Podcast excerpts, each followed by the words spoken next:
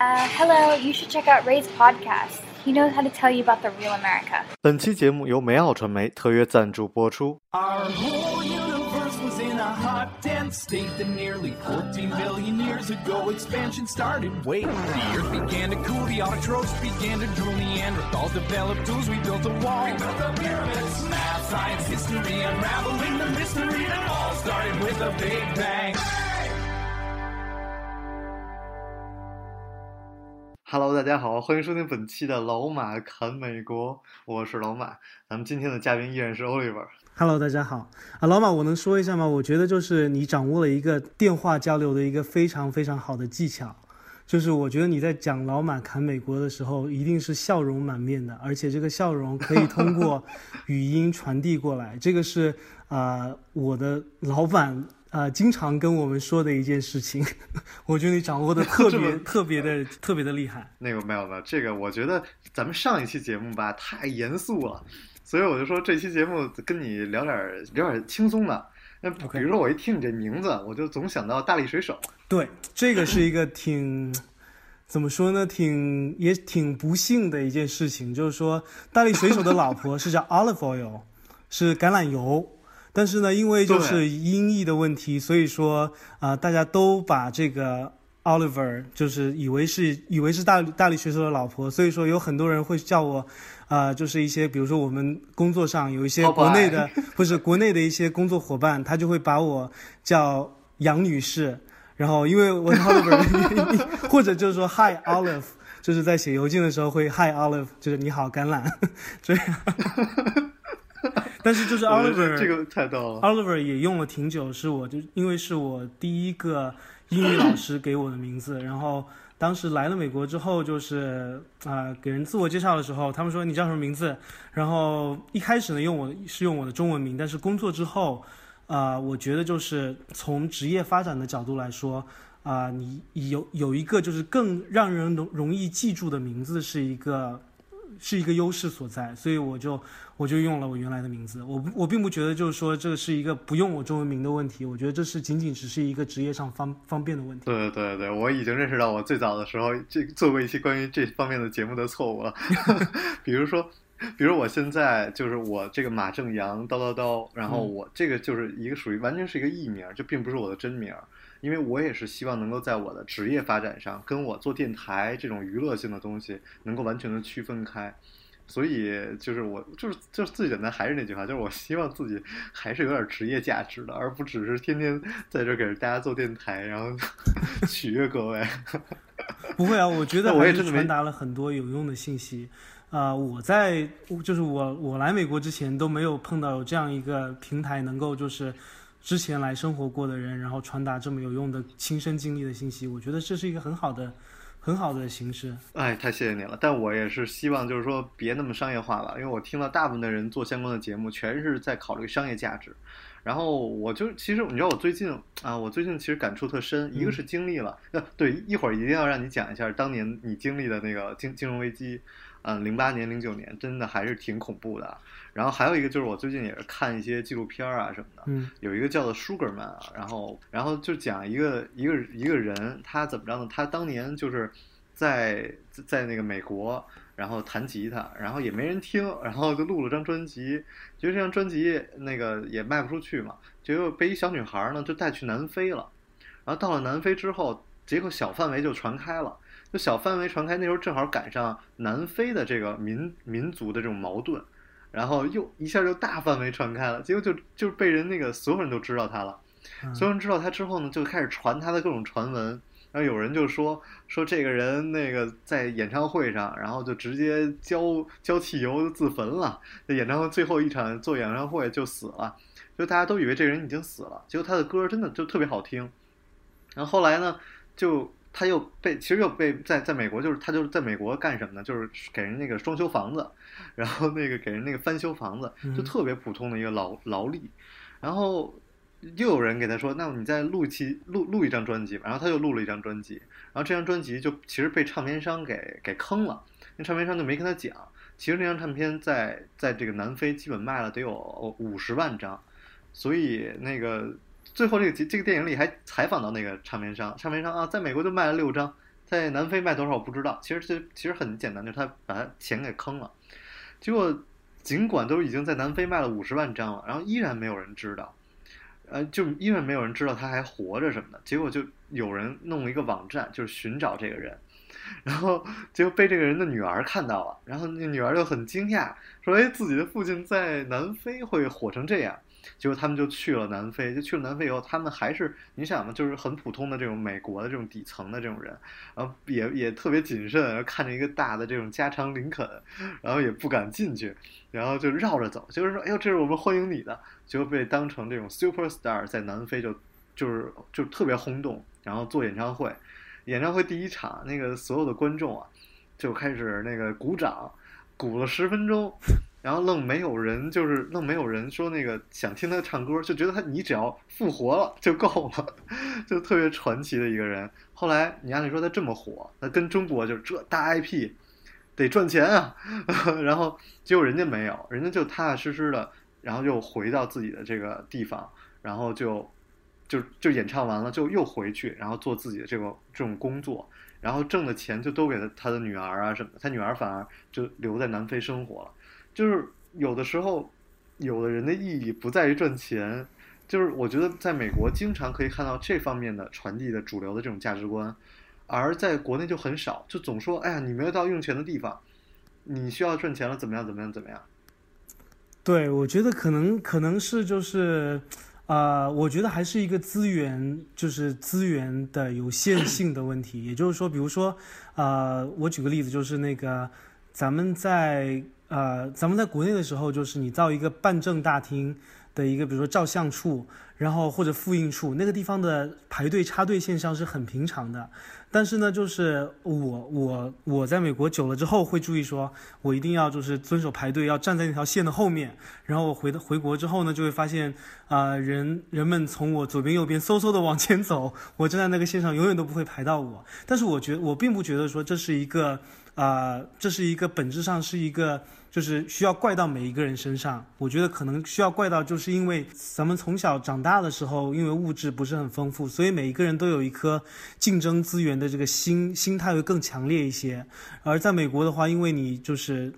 呃，绝大多数情况，你只要工作，一般来说，你有一你有一定的教育背景，你你工作只要经济不是特别很差，你就能够养活自己。比如说我来美国的时候，当时有一个那个我的一个 host family，就是我的，我并没有住在他家，但是就相当于结对子的家庭，他就是做了一辈子一辈子的牧师，然后呢，呃，生孩子咣咣猛生，生的时候呢，我觉得孩子肯定就是咱们中国人就是说给孩子要提供最好的教育等等，他们就是。就是没有，肯定没有任何，呃，资金来提供这样。但是呢，他们就活的，啊，有那么多孩子，有三只狗，然后儿孙满堂。就是说，因为就是美国资源可能就是相对来说，因为经济发达来，啊，时间比较久了，所以说每个人的心态都会不一样。但是我们不是要说轻松的话题吗？没有没有，这个话题我觉得特别需要来聊，因为。嗯，咱们俩其实挺适合聊这个话题，因为你是已经得到了很高的收入，然后人生巅峰，然后我是特别惨那种，没有 比较好对比。我很巧，我也有一个 host family，然后也是像你这样，就是我并不会住在他们家，但是关系特别好。对，然后。他们其实就是，我觉得是你不需要太多的钱来保证你自己的生活。比如我最近看那个，就是我最近不是说我最近三个月就天天呃写剧本，然后看书，然后吃饭，写剧本、看书、吃饭，就生活特别简单。然后我看好多那种哲学，没有看很多了，就看了几本。然后我就觉得，哎，我靠，我天天在电台里讲的那些东西，别人两千年以前全都讲过了。就比如说，甚至现在我们的消费主义，我们其实不需要。买太多的东西，我们不需要那么多的东西，而这些东西是附加给我们的，而这些东西并不会让你很愉快。所以我有的时候说，有的时候感觉是我们给自己编织了一个又一个的梦。比如说，有的女生就说：“哎，我需要我这个胸太小，我要去隆个胸。”那你你去看旁边那个胸已经很大了的，她的生活一样也很痛苦，但她有有有更又有一个追求。而说到这种以后，甚至我们的上学也是这样。哎呀，我说我要去一个这个读了这个博士，毕业以后我就能怎么怎么飞黄腾达了。我我就犯过非常严重的这种错误，然后甚至把我这个很多年都搭进去，就是石油，在我当年最早的时候想学石油的时候，一看美国所有的毕业生的排行榜，石油工程工资最高，一毕业年薪十二万美金，然后我就哎呦，这个太牛逼了，我要去学。你最后学完赶上石油经济危机，石油的危机，然后最后就是大家连就全都被 lay off，所有人都没有找不到工作，那这是很愚蠢。就我们总在给自己编织那种一样一个一个接一个的梦，那其实还不如让我们就是踏踏实实的来寻找。到底是什么是真实的，是或者是一些有意义的东西吧？说的太好了，我已经没有要补充的。就是我真的是觉得这种这种一个一个的梦在让我们好像生活充满了那个希望，那其实真的不是这样。然后我回国还有一件很不爽的事情，就是所有人都在讲，就是做自己。嗯，然后这件事情是我觉得特别。搞笑的一件事情，你自己不怎么样，就是我就说的老老北京，大部分的老北京其实是没有什么人生追求的。你要说做自己，就天天吃碗炸酱面，嗯，行了，吃碗炸酱面，去打打麻将，去这个打打牌，听个相声，回来又又一天。你你要是我要说我没什么追求，我就天天做自己。我我现在跟北京也就这样的生活，甚至我也不用去吹出国了。那那这个，因为我们。有的时候是需要让自己变得更好，你你才是所谓的做自己，而不是你就是说安于现状了。这种做自己，那这人生也挺没追求的。啊，对，我觉得可能就是说，还是说到刚才就是说那个你在国内说你要做自己的时候，可能更多的时候就是想到的就是说你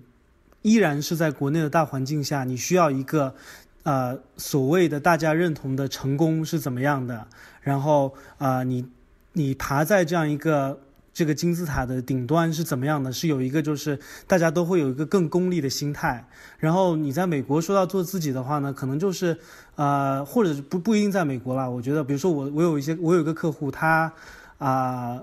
他他是啊，他家里是就是一个非常大的跨国公司，然后呢，他的。兴趣所在就是在野生动物园当导游，然后啊，他在他的这个生活就是啊，三个月消失不见去野生动物园，然后就是野生动物的这个保护区，然后开始就是带带一个很大的团，然后就消失不见了，然后再回来，啊，我觉得他可能就是还是就是说，虽然说我有个家族的企业在这儿，但是我并没有就是。并没有，并没有人定义说，我一定要接足我这个家族企业，我就我才是成功的人。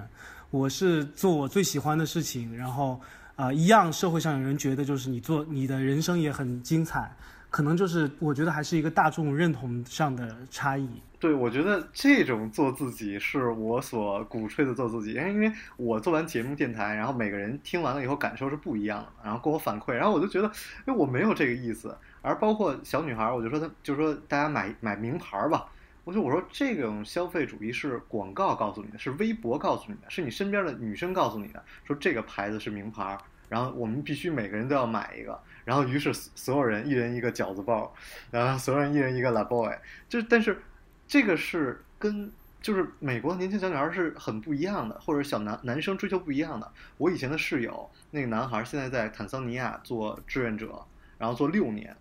然后，他回来就已经肯定就是三十多了。然后就，但是如果要跟中国，就是哇，你这个怎么，你这三十而立，你这什么都没立起来，一无所有啊。但这是别人所追求的，这是所谓的做做自己。而这些东西，我就一直在想，是什么时候让我们没有了这个概念？就是教育。所以我就有时候觉得，咱们中国教育教了太多小孩儿这些，嗯，学这个手艺啊，学那个什么英语啊。最后做人没教到，他自己真的喜欢什么没有教到。我小的时候就已经完全经历了，现在这些小孩天天跑着各个少年宫去学各种各样的手艺，现在又开始学什么，呃，什么什么各种各样稀奇古怪的吧。然后英文找个外教，我说我小时候就已经走过你们这条路了，过了二十年，我回头一看没变化，一点变化都没有，甚至二十多年你们还在走我曾经走的路，而你的孩子应该如何做人？而应该他让他，就是怎么讲？就我之前那个在这边，我因为我现在最近在在准备去那个泰国那个潜水嘛，就认识一些那个就是国外的小孩，然后就跟他们聊，他们在那个就是年轻的时候就想去潜水，然后就去那个地方准备干到三十岁，然后说干这么几年，然后再走。哎，我觉得特别好。就我觉得我们是不是这方面的教育太欠缺了呢？就怎么会不一样呢？就 同样都是做自己这么一句话，怎么就就是产生的结果这么不一样呢？毕竟就是可能，就是现在的话，也是你要上一个好大学，是一个从小你教育的一个终极目标，啊、然后因为大学好大学就这么有限，依然是千军万马挤独木桥，我觉得也是一个不得。我觉得我挺能理解的，因为我有一个我有一个那个小弟弟，然后我有一些亲戚，他们也是在孩子，他们是在啊、已经就是在小学、初中、高中这个阶段的。我觉得他们的他们的这个他们这些人，我跟他们交流，他们看到我在美国生活的现状，我觉得这些孩子是能够理解啊、有什么不同的。但是呢，我觉得他们也能够理解为什么他们需要。啊、他们的人生轨迹是是现在是这样的轨迹的，因为毕竟就是一个大环境所带来的一个问题。对，甚至包括我就说在在美国的这种华人家长，他们其实也没有什么太大的变化。我因为现在同就身边朋友有生孩子嘛，我一看那个在美就是又变成去美国上这些班了，而就是真的就是这种理念的关系，跟你在那什么位置也并没有什么太大关太大的区别。然后我我也是最近，因为最近之前做了一期节目，有好多家长给我反馈嘛，弄得我也挺难过的。然后在那个只能就在公众号里讲一讲吧，就是好多东西吧，也不是特别适合这种大规模的传播。毕竟我自己的觉得对的东西，凭什么让别人也觉得对啊？是吧？对，还有就是国对国内其实也挺挺挺好玩的，很多人会特别自信，因为自己的事业的成功。然后我就有的时候我就说吧，我说因为我们家人是这个都是在这种事业单位里，然后我从小见的是什么呢？就是这个人退休了。然后就哎呀，门门庭冷落是吧？呃，然后就是，然后那有的人要说出事儿，现在最多就是身边有人这出事儿，哎，一听哎哪个哪个人什么突然出事儿了，一下这就不行了。所以我就有时候经常说，我说像您企业做的成功啊什么的，或者这些事业做成功，这都是很短暂的事情。就是你就是就算您这个就就是这些东西都是很短暂的事情，并不是很能维持下来的。一个金融危机什么都没有了，然后而什么东西是可以留下来的？好像是艺术 可以留下来，然后然后所以哎，这都不好说，这都不好说，因为也是最近听了好多这方面的故事。哎，您给讲一讲当年金融危机这些特别有钱的人都什么样啊？呃，我觉得金融危机，我因为我当时是在学校，可能就是我，呃，就是我亲身经历的，就是毕竟还是在象牙塔里，所以我亲身经历的，并没有看到就是社会上的这样一个，啊、就是一个萧条，就是满目疮痍的这样一种感觉。但是我觉得当时，啊、怎么说呢？美国的，因为当时正逢大选年，然后呃九月份、八月份的时候，雷曼倒闭的时候是大选最激烈的时候，所以呢，呃，我觉得当时就是我感觉最深的就是，无论是在课堂上，或者是在朋友交流间，或者是你看新闻上，在讨论大选的时候，对于美国未来的这样一个担忧，然后就是真的是一个就是可能。最近几年，大家说奥巴马有很多很多问题，确实是有一些问题。但是，毕竟最近几年，无论说你的纸面上说数据不错，然后实际上啊、经济增长并不如意，但是确实已经看不到这样一种啊、接近于末世的情绪。啊，在这里，那从我个人来说的话，我当时找工作的时候啊、举个例子，就是当时雇主我去年，呃，就是我我找工作的前一年是经济最繁荣，就是泡沫在泡沫最大的时候。然后呢，那个时候那一年的雇主应该是，比如说来我们学校的有五百个，然后呢，我们每一个人平均每一个我们学校法学院的学生都能拿到十个到十到二十个的这样一个再去面试的机会。然后到我这一年呢，就是来参加的雇主一共就一百五十个还是两百个，然后呢，平均的平均的这个面面试机会是三个到五个之间。我印象中大概是这样的，就是整个这个特别是律师行业，整个这个律师业的这样一个就业市场是崩盘性的崩溃。然后当时也是确确实是确实非常的惨淡。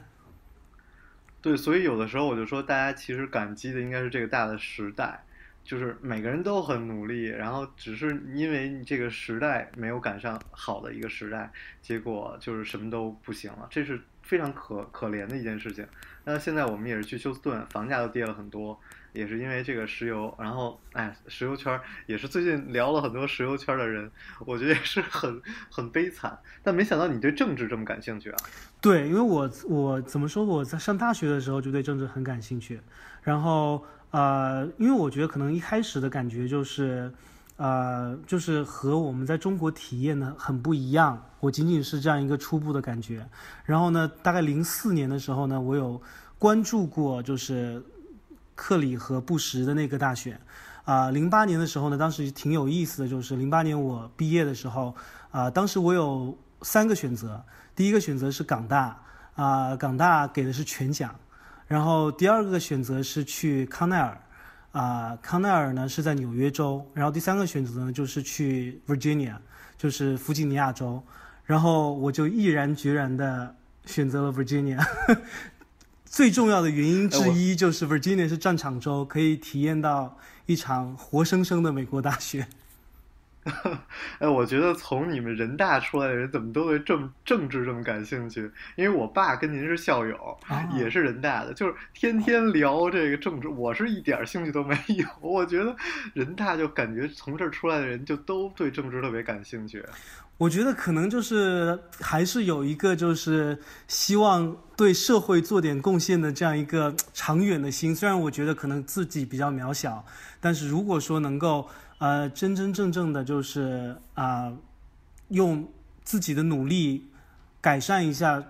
整个社会的整个社会的状态，让让让我们所有人都发展的更好一些，也是一个就是自己的一个梦想吧。但是可能就是过了梦想这个阶段之后，实实在在的生活反而就是这几年就是一样也很重要，仅仅只是感兴趣而已。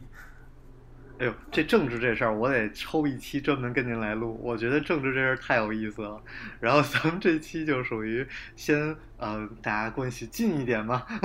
先喝先那个喝杯这个这个 cocktail，然后下一杯得来一人 take a shot，你才能聊嗨了这种关于政治的东西。OK，没问题。好，那我们这期节目先这样。好的，好的，我们下期节目再见，拜拜拜。好了，感谢大家，我是老马，感谢你的收听，欢迎关注我的微博啊以及公众账号，统一的名称是马正阳叨叨叨，我们下期节目再见。